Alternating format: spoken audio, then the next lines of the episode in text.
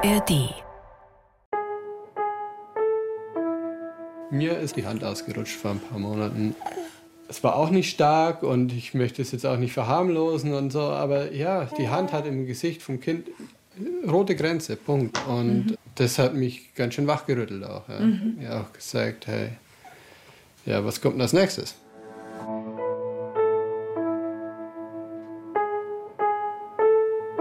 Eltern ohne Filter. Ein Podcast von Bayern 2.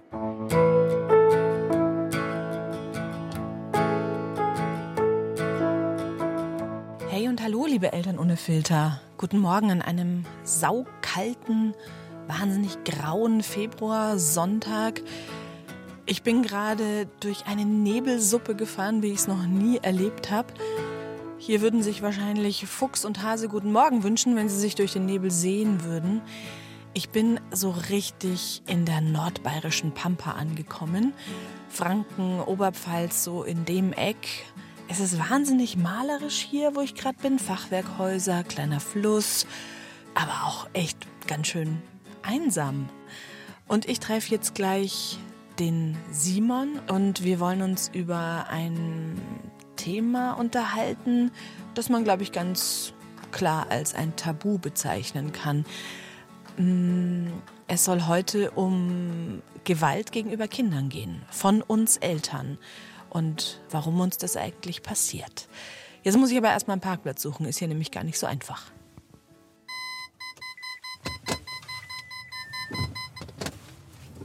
Während ich da so durchs Örtchen voller Parkverbotsschilder kruse, um mein Auto abzustellen, geht mir einiges durch den Kopf. Gewalt. Das ist so ein großes Wort. Da denke ich an Fausthiebe, an Prügel, an Platzwunden. Aber Gewalt fängt ja nicht erst an, wo man das Jugendamt einschalten sollte. Und da sind sie auch schon, die Szenen vor meinem inneren Auge. Wie ich mit festem Griff meine sich windende und schreiende Einjährige die Treppe hochtrag, weil ich die Geduld nicht hab, sie selbst hochlaufen zu lassen wie ich das Lieblingskleid meiner Siebenjährigen zerreiße, weil sie mit der Schere in den Rock geschnitten hat. Und ich schäme mich. Hm. Ihr merkt, heute schalten wir ein neues Level frei in Sachen ohne Filter. Genau wie Simon bekenne ich mich nämlich schuldig. Ich habe meine körperliche Überlegenheit schon genutzt, um meinen Willen durchzusetzen bei meinen Kindern und nicht nur zu ihrem Schutz.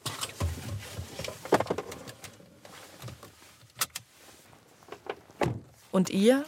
Kennt ihr das? Lasst uns drüber reden. Ein super schönes, strahlend sonnengelbes Haus. Zum Klingeln Nummer drücken, okay.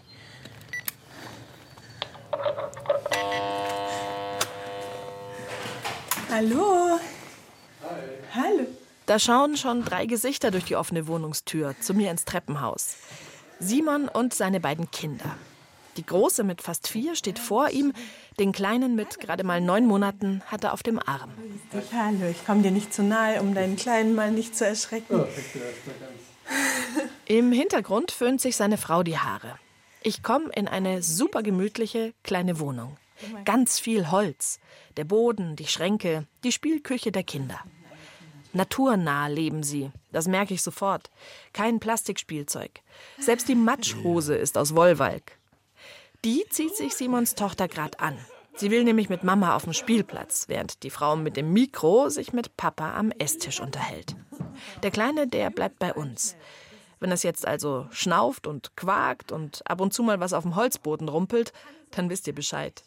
Ich bin der Simon, ich bin 30, arbeite als Softwareentwickler, bin Vater von zwei Kindern, bin sehr viel zu Hause, bin Teilzeit am Arbeiten und Vollzeit Kinder betreuen. ja, genau. Simon, du bist auf uns zugekommen, weil du gerne unseren Podcast hörst, was uns freut, und weil du aber ein Thema vermisst hast. Und ich habe mir gedacht, ich würde gerne mit dir anfangen, äh, indem wir mal zurückschauen in die, bei mir sind es 80er, 90er, bei dir sind es die 90er und Nuller Jahre, nämlich als wir selber Kinder waren. Hm. Wie war das denn? Wie bist du denn aufgewachsen als Kind? Du hast ja deine Kindheit auch schon mal bei uns in so einem Fragebogen als total schön zum Beispiel beschrieben, ne? Ja, und dabei bleibe ich auch. Ja. Also ich habe eine super schöne Kindheit gehabt. Ich habe zwei jüngere Schwestern mit einem Abstand von zweieinhalb und sechs Jahren. Klassisch Doppelhaushälfte irgendwie in einer Neubausiedlung mit Spielplatz vor der Nase und ganz vielen Kindern, die im gleichen Alter waren. Ich hatte tatsächlich auch einen Vater, der verhältnismäßig viel da war für seine Generation. Die meiste Zeit meiner Kindheit hat er plus 30 Stunden gearbeitet. Also ich war immer ein krasses Papakind. Was hat dein Vater beruflich gemacht? Der war Eheberater. Das heißt, das war jetzt auch nicht so das Männervorbild ja, in unserer Gesellschaft. Also damit hatte ich lange zu hadern auch, ja, weil ja, er war kein Feuerwehrmann oder kein Polizist oder kein Ingenieur bei BMW oder weiß der Geier Hat was. er wenigstens ja. Fußball mit dir gespielt? Er hat Fußball mit mir gespielt. War aber auch weniger als andere Eltern bei Spielen mit mir unterwegs oder so. Also war er nicht so präsent, wie ich es gebraucht hätte. Präsent auch von der Art her, also jetzt nicht nur von der Zeit oder vom Dasein, sondern auch von der Art. Also eine Sache, die mich viel beschäftigt hat in den letzten Jahren, war, dass ich nie mitbekommen habe, dass er für seine Bedürfnisse eingestanden wäre. Ich habe oft als Kind, glaube ich, erlebt, dass ich halt Konflikte wahrgenommen habe. Irgendwie kleine Streitigkeiten, was auch immer, was halt im Alltag einfach passiert zwischen Eltern. Und ich habe aber nicht mitbekommen, dass mein Papa dann mal aufgestanden wäre und gesagt hat, das macht mich jetzt gerade wütend oder das tut mir weh irgendwie, wie hier gerade mit mir umgegangen ist. Später haben sie dann diese Probleme gelöst, so als ich im Bett war. Habe ich es halt nicht mehr mitbekommen. Aber was bei mir hängen geblieben ist, war ein Vater, der halt einfach der Harmonie wegen klein beigibt. Genau, von daher, ich glaube, ich bin sehr äh, behutsam und auch gewaltlos im Sinne von körperlicher Gewalt irgendwie aufgewachsen. Und trotzdem traue ich mir heute zu sagen, auch ich habe körperliche Gewalt erfahren. Im Sinne von, ja, da ist vielleicht mal eine Hand ausgerutscht. Das hat auch mein Vater im Gespräch gesagt. So, mir ist halt einmal oder zweimal die Hand ausgerutscht. Das habe ich auch. Ich bin auch aus einem gewaltfreien Elternhaus, aber auch ich habe mal eine gefangen. Ja. Und ich finde schon wieder die Art, wie man es umschreibt, gell? Mal die Hand ausgerutscht, mal Ja. eine gefangen, ist schon wieder so verharmlosend. Nee, genau, es ist Hand im Gesicht und da hat die Hand überhaupt nichts verloren. Geht überhaupt nicht. Das geht gell? gar nicht. Ja. Und mir ist auch die Hand ausgerutscht vor ein paar Monaten. Mhm. Es war auch nicht stark und ich möchte es jetzt auch nicht verharmlosen und so, aber ja, es ist, die Hand hat im Gesicht vom Kind rote Grenze, Punkt. Mhm. Das hat mich ganz schön wachgerüttelt auch. Ja. Mhm. Ja, auch gesagt, hey, ja, was kommt denn als nächstes? Mhm. Das ist ja eigentlich, also bei mir ist es ein Hilfeschrei, der aus einer Überforderung heraus resultiert. Ja. Ich bin mit der Gesamtsituation komplett überfordert. Mein Kind überfordert mich gerade in dem, was es von mir möchte und ich missbrauche meine Macht als Älterer, Ja. ja. als Kräftigerer.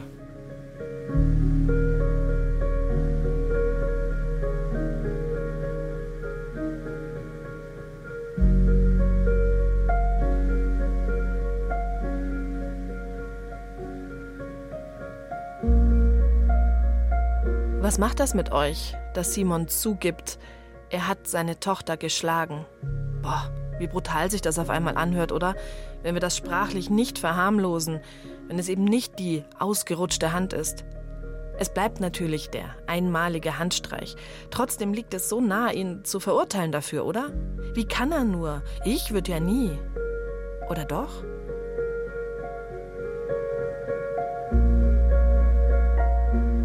Es gibt eine Studie, noch gar nicht so alt, von 2020. Da sind Menschen gefragt worden, wie sie zu Körperstrafen für Kinder stehen. Und das Ergebnis hat mich schockiert. Die Hälfte der Befragten findet den Klaps auf den Hintern okay.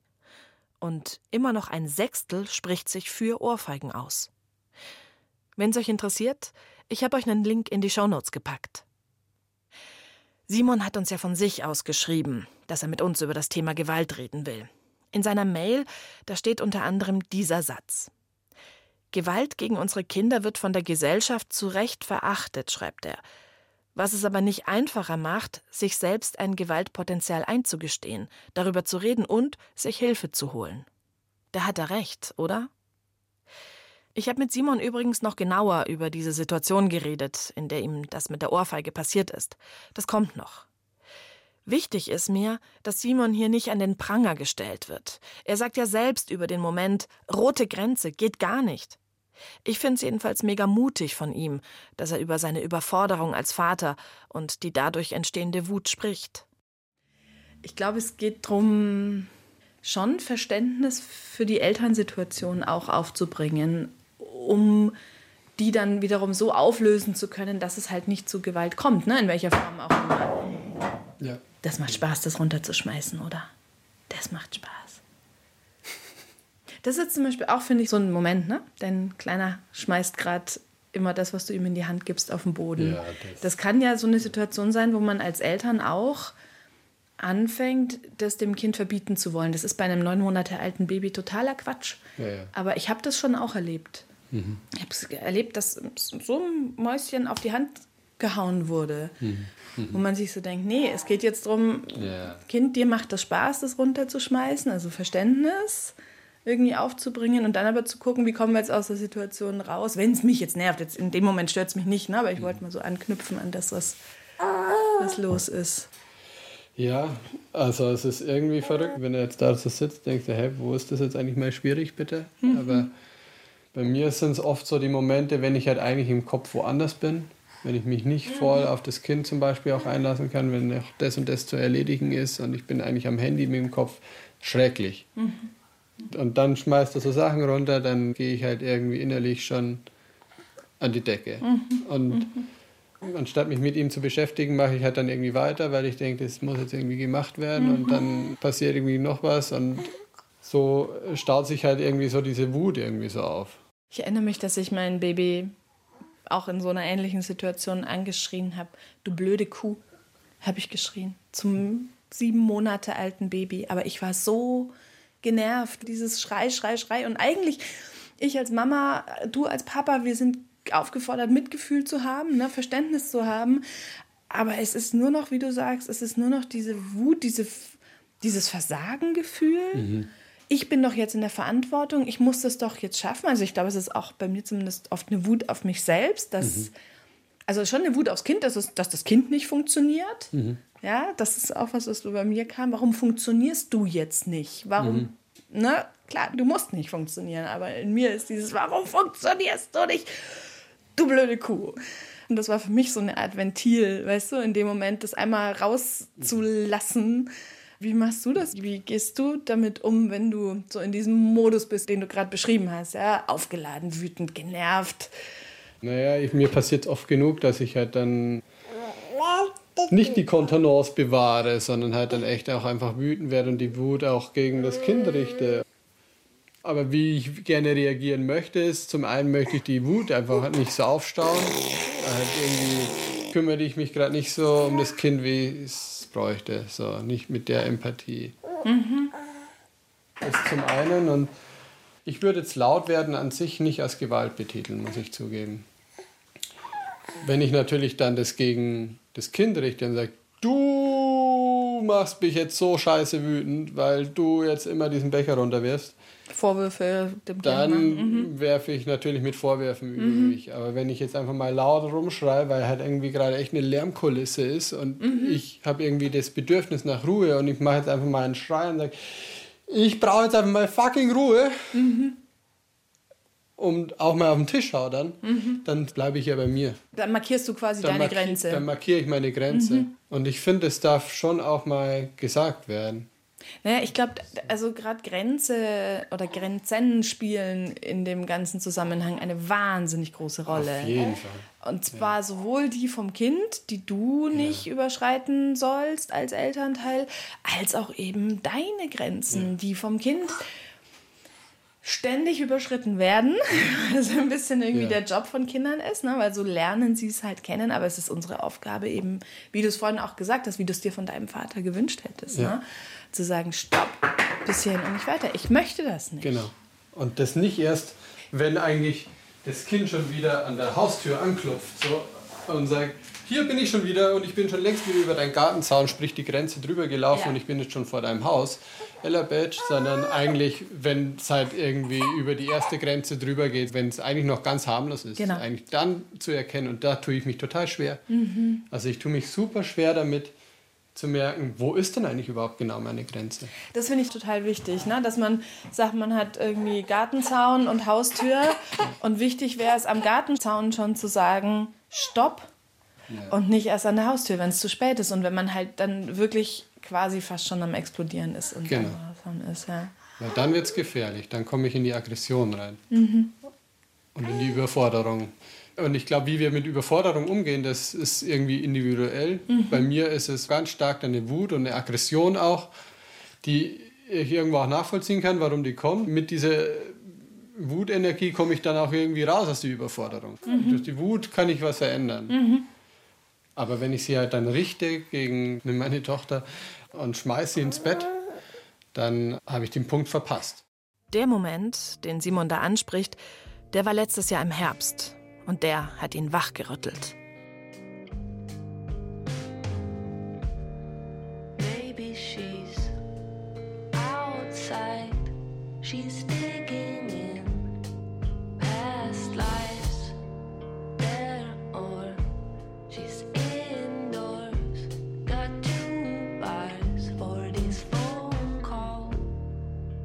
Kurze Rückschau.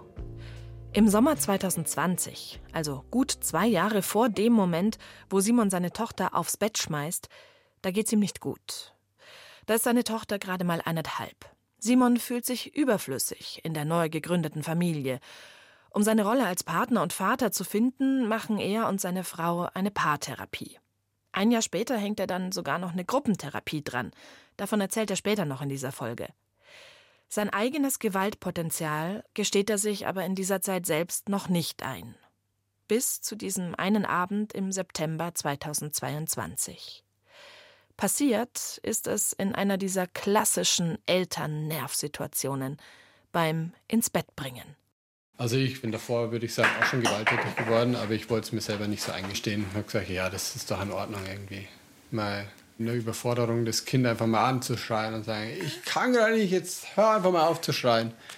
Als ich mir dann mal eingestehen konnte, war einfach der Moment, als ich vor ein paar Monaten mal meine Tochter ins Bett gebracht habe. Und sie partout irgendwie, keine Ahnung, ich weiß schon gar nicht mehr, wie es dazu gekommen ist, wollte die Mama oder wollte noch ein Buch oder sonst was. Und ich war einfach schon fertig von dem ganzen Tag. Standard kennen wir alle. Und Nachdem sie das dritte Mal aufgestanden ist, als wir schon im Bett gelegen sind, ist bei mir halt irgendwann durchgegangen und ich habe sie genommen und habe sie halt aufs Bett geworfen. Und gesagt, jetzt ist Schluss und jetzt wird geschlafen und was ich damit natürlich sagen will, ist, ich habe gerade ein Bedürfnis nach Ruhe und das ist einfach scheiße nicht erfüllt. Und dann war natürlich großes Drama und sie war total aufgelöst natürlich und mit mir ist es dann auch durchgegangen mit den Tränen, weil da, was machst du denn jetzt? Jetzt schmeißt deine Tochter irgendwie aufs Bett. Was kommt als nächstes? Also ich war von mir selber einfach erschrocken.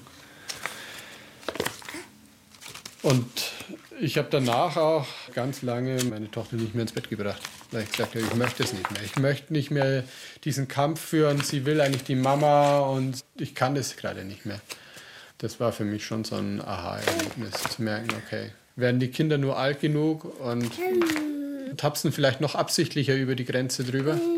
So ein kleiner, der tapft da noch nicht absichtlich über eine Grenze drüber, aber ja, schon neige ich irgendwie zu körperlicher Gewalt, ja. Mhm, mh. Und ja, als ich irgendwann wieder angefangen habe, sie ins Bett zu bringen, irgendwann im Dezember, glaube ich, ist mir echt mal die Hand ausgerutscht. So, ähnliche Situation. Ja, Scheiße, es tut total weh einfach. Weil ich, ich sehe es dir an, ja. Das ist auch nichts, was man. Also, das muss ich jetzt auch an der Stelle mal sagen. Ähm, das ist toll, dass du das erzählst. Weil wir wissen alle, dass es nicht toll ist, dass es dir passiert ist. Und gleichzeitig weiß ich, dass es natürlich super viele Menschen da draußen gibt, denen es ähnlich geht. Ja. Welche Konsequenz hast du für dich draus gezogen aus diesem Abend der viel verändert hat? Tja, also meine erste Konsequenz war erstmal, mich der Herausforderung nicht mehr zu stellen. Als ich es dann irgendwann wieder probiert habe, also ich, ich habe gemerkt, ich wurde viel, viel empathischer, wenn sie wieder in so einer Situation war. Und habe dann oft so gesagt, ja, okay, du willst jetzt gerade wirklich einfach die Mama. Du bist gerade richtig traurig, dass die Mama einfach jetzt nicht da ist und hast Angst, dass vielleicht sogar die Mama nicht mehr kommt oder so am Abend. Und dann wurde sie wütend zum Teil und dann haben wir gemeinsam auf dem Kissen rumgetrommelt. Ach, cool. Und ähm, mhm. das hat ganz viel verändert so. Das war ein Punkt. Und zum anderen, ich war davor viel eher darauf erpicht, dass wir ähm, auch das Bett bringen, irgendwie uns aufteilen, 50-50 machen. Und ich konnte von diesem Ideal auf einmal viel leichter loslassen. Und sagen, okay, die braucht gerade Mama, warum auch immer. Ja, war für deine Frau auch okay? War für meine Frau okay eben, aber ich bin deswegen kein schlechter Vater.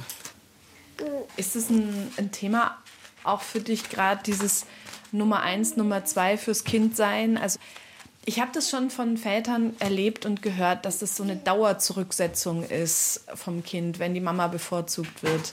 Das ist ja wahrscheinlich auch was, was dann so dauerhaft piekst und triggert, oder? Damit hatte ich super lange zu kämpfen. Eben. Ja. Ich glaube, den Haupteffekt, den hat der Kleine hier verändert. Aha, als das zweite Kind Als das zweite Kind dazugekommen ist, war halt einfach klar, die Mama kann nicht immer beide. Mhm. Und seitdem ist es irgendwie viel entspannter, was mein inneres Empfinden mhm. mit. Ich fühle mich irgendwie mh, hm, gebraucht, waren viel mehr erfüllt mhm. seitdem. Mhm. Weil ich meine, gut, dann bringt halt meine Frau äh, die Tochter ins Bett und äh, ich nehme halt den kurzen mhm. und gehe mit ihm spazieren. Und, ähm, aber das ist, für mich ist das ein super krasses Thema, weil ich bin niemand, der sich irgendwie über die Arbeit groß definiert. Bevor ich Kinder habe, war ich viel im Ehrenamt tätig. Geht komischerweise mit Kindern irgendwie wenig. So. Ja. Also Anerkennung von außen ist irgendwie nicht so da. Natürlich wäre es ideal, ich brauche das irgendwie nicht und ich kann mir die Anerkennung für mich einfach selber geben. Ja, schön, möchte ich gerne hin. Kann ich mal mehr, mal weniger und mhm. trotzdem habe ich so einen Trieb irgendwie in mir, der sagt, hol dir Anerkennung, hol dir Wertschätzung. Äh, als ich dann Vater geworden bin, war für mich einer meiner Hauptidentitätspunkte halt des Vaters sein. Ja? Und ich wollte halt irgendwie genauso gleichberechtigt für das Kind da sein, wie halt irgendwie meine Frau. Ja.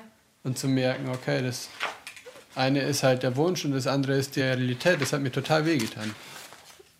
Für mich war immer klar, ich möchte Kinder haben und ich möchte Zeit mit den Kindern haben. Das war für mich Immer wichtig, ja. Oh da reibt sich jemand ganz toll die Augen. Sollen wir mal gucken, ob wir für den Kleinen eine Schlafsituation finden? Ja. Sollen wir mal spazieren gehen mit dir? Hm? Neue Windel spazieren? Ja, ich glaube, das machen wir jetzt mal. Hm? Mhm. Passt das? Na klar.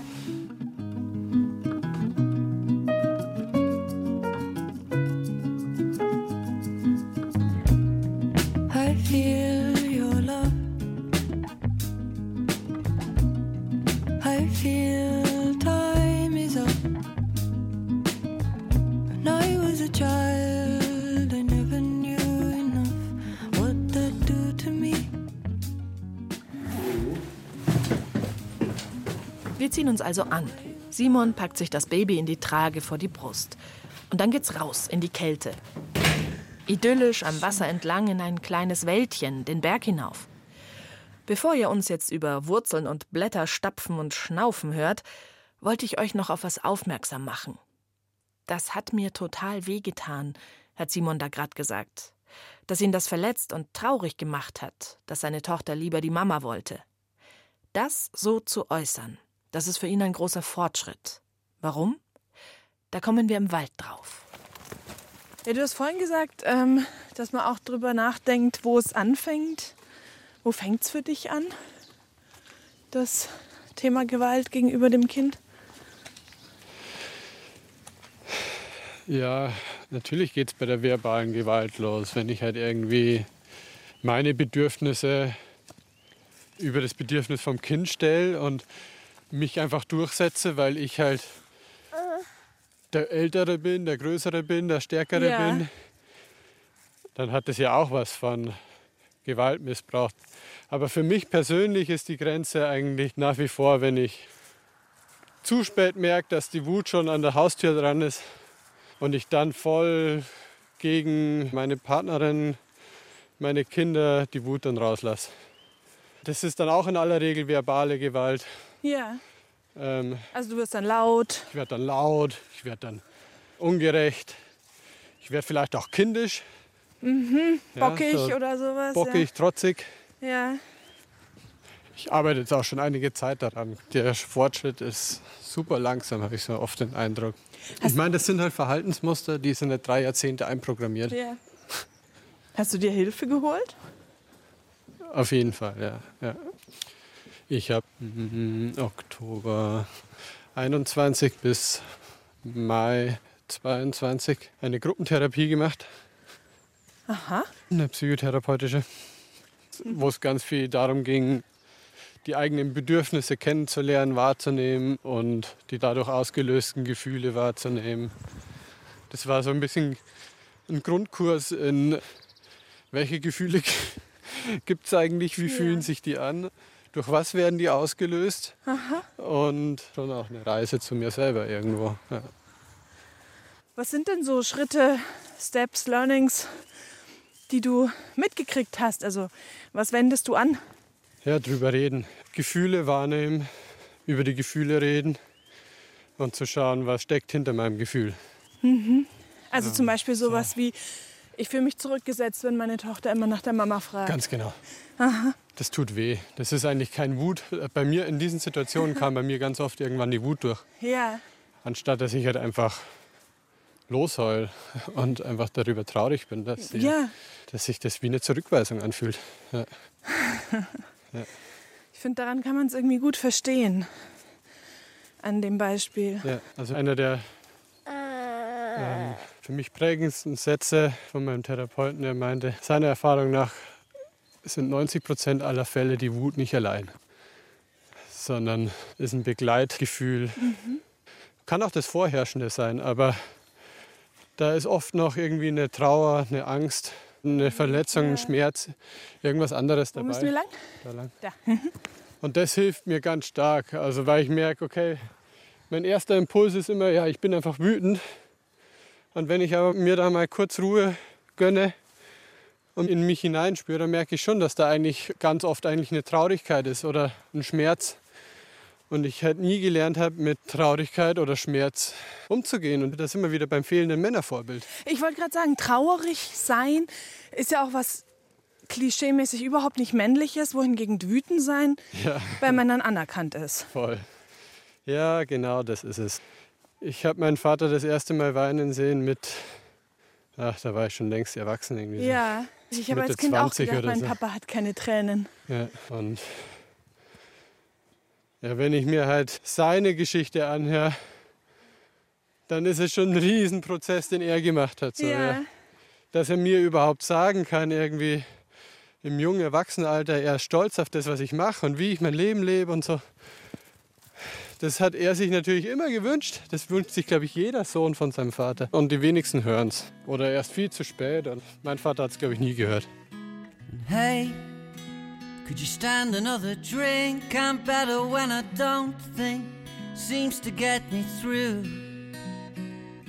And say, do you wanna spin another line like we had a good time? Not that I need proof. Swell, we're living in a hotel.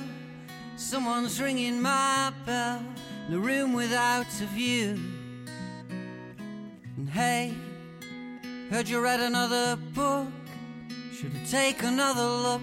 Who am I Das ist doch verrückt, oder? without you?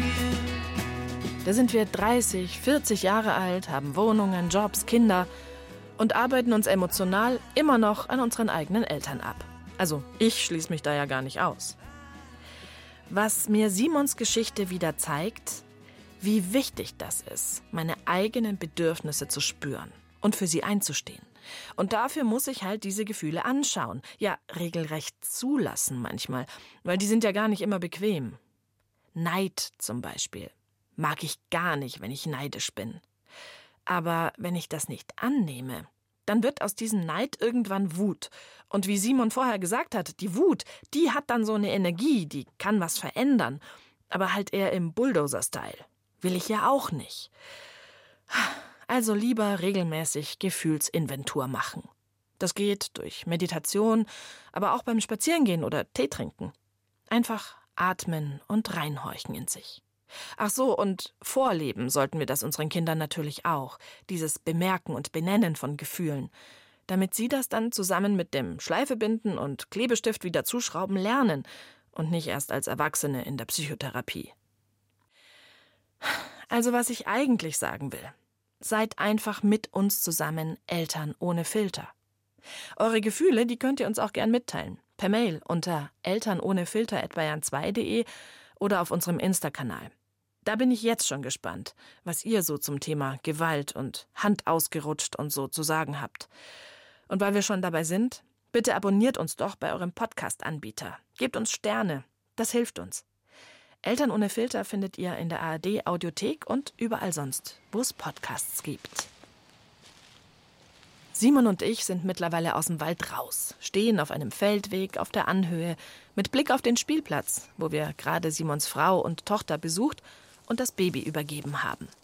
Hast du dir ein Ziel gesetzt? Einen Satz? Also wenn du jetzt in einem Satz was formulieren solltest, wo es für dich hingehen soll? Dann möchte ich gerne lernen, meine eigenen Grenzen früh genug wahrzunehmen, sie zu artikulieren, ohne die Grenzen anderer zu überschreiten. Wie fühlt sich das an? Gut, auf jeden Fall. So, da möchte ich gerne hinkommen. Ja.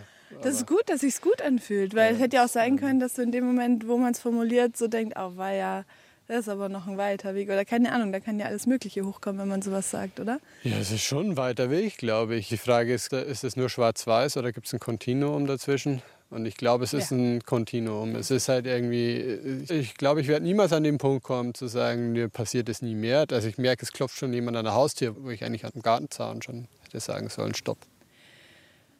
Was brauchst du denn gesellschaftlich? Du hast immer wieder ein paar Mal dieses Männerbild angesprochen. Mhm.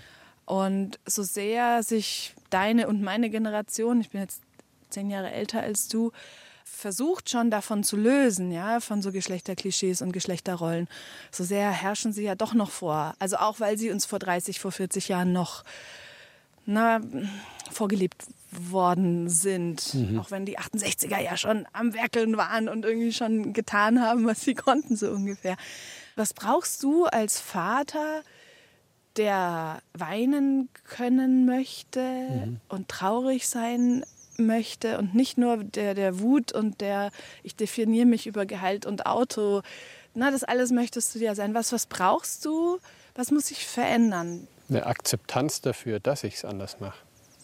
Ich möchte keine Belohnung dafür, kein Lob. Ich möchte, dass es irgendwie eine Normalität ist und dass es irgendwie akzeptiert wird, auch in der Bevölkerung. Wo hapert es denn, was diese Akzeptanz betrifft? Also ich musste gerade ganz viel an dieses Männer arbeiten Teilzeitmodell mhm. auch denken. Also ich bin bei mir in der Firma, wir sind 60 Entwickler und soweit ich weiß, sind gefühlt 80 Prozent Männer. Und von denen sind vier in Teilzeit. Mhm. Und das muss sich ändern. Das geht nicht mehr. Das ist nicht mehr zukunftsfähig. Und das macht mich auch super traurig und ich merke, da kommt auch eine mega Wut hoch, dass es halt einfach nach wie vor super schwer ist. Fühlst du dich allein? Schon, ja. Ja. Das ist so ein bisschen wie Alleinkämpfer da. Hast du Sprüche gedrückt bekommen? Tatsächlich sehr, sehr wenig. Das darf alles sein. Und mir wurden nie Steine in den Weg gelegt. Das muss ich einfach schon so sagen. Also das mhm. ist wahrscheinlich auch nicht selbstverständlich für Firmen. Und trotzdem, es schwingt unterschwellig immer was mit. Mhm. Ah ja, Donnerstag können wir wieder kein Meeting machen, weil ist ja schon die Woche um. Mhm. Und wenn es halt normal ist, dass halt die normale Arbeitszeit ist 20 Stunden, also es ist halt einfach ein Verschieben der Normalität und ja. da möchte ich gerne hinkommen. Das, das neue Normal ist nicht mehr 40 Stunden. ja, das neue Normal ist irgendwas zwischen 20 und 30. Mhm. Mhm. Und da sind wir noch lange nicht. Nein. Und da müssen wir aber hinkommen, in meinen Augen, um eine Gleichberechtigung hinzubekommen. Übrigens leben Simon und seine Frau dieses Teilzeitmodell selbst schon seit seine Tochter 14 Monate alt ist. Beide arbeiten 50 Prozent. Und demnächst geht er nochmal voll in Elternzeit. Bis November 2024.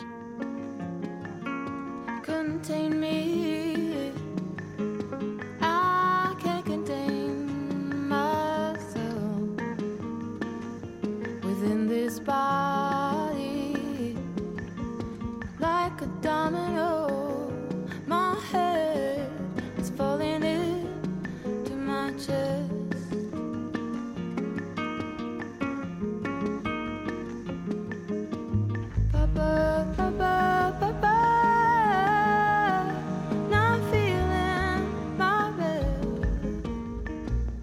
Wisst ihr, was mich bei der Recherche zu dieser Folge nochmal so richtig erwischt hat? Es ist ja gesetzlich in Deutschland geregelt, dass Kinder ein Recht auf gewaltfreie Erziehung haben. Das steht im BGB. Paragraph 1631 Absatz 2. Aber erst seit gut 20 Jahren. Da war ich schon volljährig, habe mich gerade aufs Abi vorbereitet. Davor, also bis Ende 2000, war es durch das sogenannte väterliche Züchtigungsrecht gesetzlich noch erlaubt, dass Kindern in der Erziehung Gewalt angetan wird. Kurzer Ausflug in die Geschichte der Prügelstrafe. Dass das zur Nazizeit zum Erziehungskonzept gehört hat, wundert mich nicht. 1946 dann hat die erste bayerische Nachkriegsregierung die Prügelstrafe abgeschafft. Und jetzt kommt's. Ein Jahr später hat sie sie wieder eingeführt, weil tausende Eltern in Briefen darum gebeten haben sollen. Da kommen wir her. Das ist unsere Vergangenheit. So sind wir, also wir Eltern, mit Kindern umgegangen in Deutschland.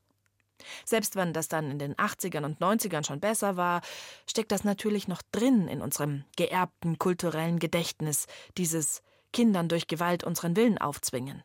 Ich meine, bis Anfang der 80er war das ja sogar noch in der Schule erlaubt. Stichwort Rohrstock. Fragt doch mal eure Eltern oder Großeltern, wie das bei denen war. Ich will da auch meinen Vater drauf ansprechen, der übrigens Lehrer war. Weil ich auch wissen will, ob er selbst entschieden hat, kein prügelnder Vater sein zu wollen. Und weil ich wissen will, warum er nie geweint hat. Zurück zu Simon. Der will was verändern, an sich, aber auch gesellschaftlich, an seiner Rolle als Vater. Und da bin ich ja voll bei ihm, wie ich überhaupt so einige Parallelen bemerke zwischen seiner Familie und meiner, eben vor allem in dem Wunsch, gleichberechtigte Eltern zu sein. Und weil halt diese Elternrollen was mit unserem Geschlecht zu tun haben, steht er da als Vater vor anderen Herausforderungen als ich als Mutter. Sollen wir mal langsam den Rückweg antreten? Ja, können wir gerne machen. Mm, ich sage jetzt mal, am Gartentor ist die Traurigkeit und ist das Weinen und an der Haustür ist die Wut. Ja. Muss ja nicht immer so stimmen, aber. Ja, ich glaube, das trifft schon vielleicht oft. Ja. Wie geht's dir mit dem Weinen? Also ist da vielleicht auch bislang manchmal sowas wie eine Scham gewesen, warum du am Gartentor nicht halt gesagt hast, weil die Traurigkeit dich beschämt hat? Zuallererst wusste ich ganz lange gar nicht, dass da überhaupt eine Traurigkeit ist. Mhm. Und dann ist da natürlich eine Scham, ganz klar, auf jeden Fall. Männer weinen nicht. Und hat sich das schon verändert für dich? Die Scham ist auf jeden Fall nicht mehr da. Also, das würde ich jetzt vielleicht auch nicht sagen. Ähm, in der Öffentlichkeit habe ich nach wie vor da ein Schamthema damit. Mhm. Ich weine heute viel, viel häufiger als vor einem Jahr oder zwei Jahren oder geschweige denn drei Jahren oder so. Vor allem dann in Gesprächen dann mit meiner Frau oder, ja, oder mit Freunden. Und vor deinen Kindern? Tatsächlich ist das ein großes Thema irgendwie. Ähm, vor meiner Tochter habe ich mal geweint tatsächlich. An diesem Abend, als mir die Hand ausgerutscht ist, an dem Abend haben wir gemeinsam geweint dann. Weil ich habe nämlich gerade gedacht, was hätte es für dich verändert, wenn dein Vater vor dir geweint hätte?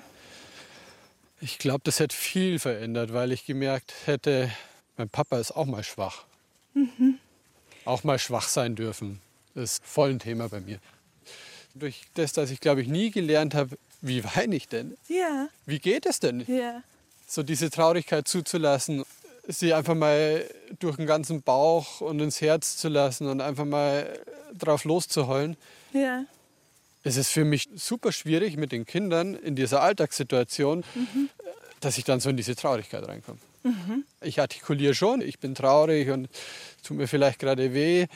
Aber dass mich das Gefühl dann so mhm. vereinnahmt, dass ich sage, ich kann jetzt weinen, das wie gesagt, ist erst einmal passiert. Ist ja jetzt auch nicht so, dass man das erzwingen muss oder so. Ich hatte nur so gerade dieses leise Gefühl, dass das auch noch so ein Ziel sein könnte. Das stimmt, ja, das habe ich mir auch schon mal gesetzt, das Ziel. Ja. Ja.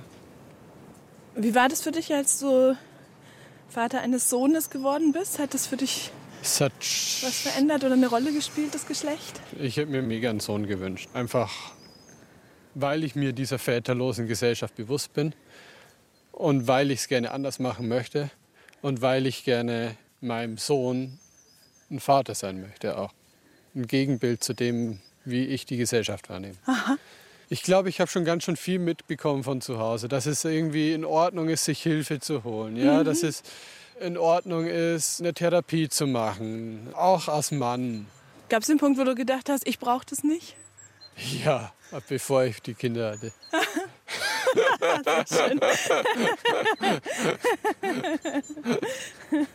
Bevor die Haustür ständig eingerannt wurde. Ja, Ist es okay, wenn wir zum Auto laufen? können wir auch gerne machen, ja? Ja? Klar. Was wünschst du dir für deinen Sohn? Dass die Gleichberechtigung schon sehr viel weiter fortgeschritten ist, als ich sie heute erfahre, dass er sich nicht mehr die Gedanken machen muss. Wie wird es gesehen, wenn ich 20 oder 30 Stunden nur mache? Und, sondern dass die Teilzeit die neue Normalität ist. Dass es vollkommen in Ordnung ist, wenn er als Mann auch Gefühle hat, andere als Wut. Und dass es nicht nur in Ordnung ist, sondern dass es ein Wegweiser im Leben sein kann für ihn. Und dass er seinen Papa weinen sieht. Ja, genau. genau. Das wünsche ich ihm auch. Aber ich, da mache ich mir keine Sorgen. Ich glaube, das passiert. Du, danke dir, Simon. Das, Sehr gerne. danke, dass Danke du uns von dir erzählt hast und von deinem Innenleben und von deinen Gefühlen. Danke auch. Ja, war mir auch sehr gut getan, mit dir zu reden. Danke.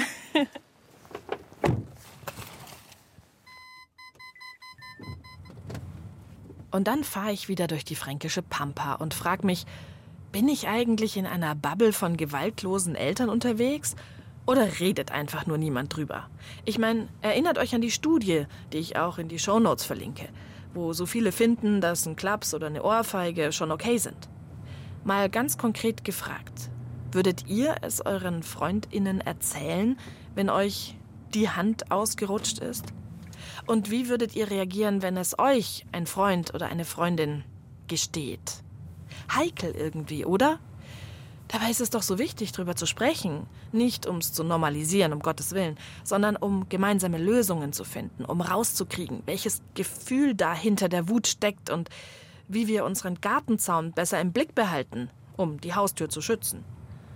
Also wenn ihr auf das Thema kommt, dann könnt ihr ja jetzt auf jeden Fall schon mal diese Podcast-Folge empfehlen.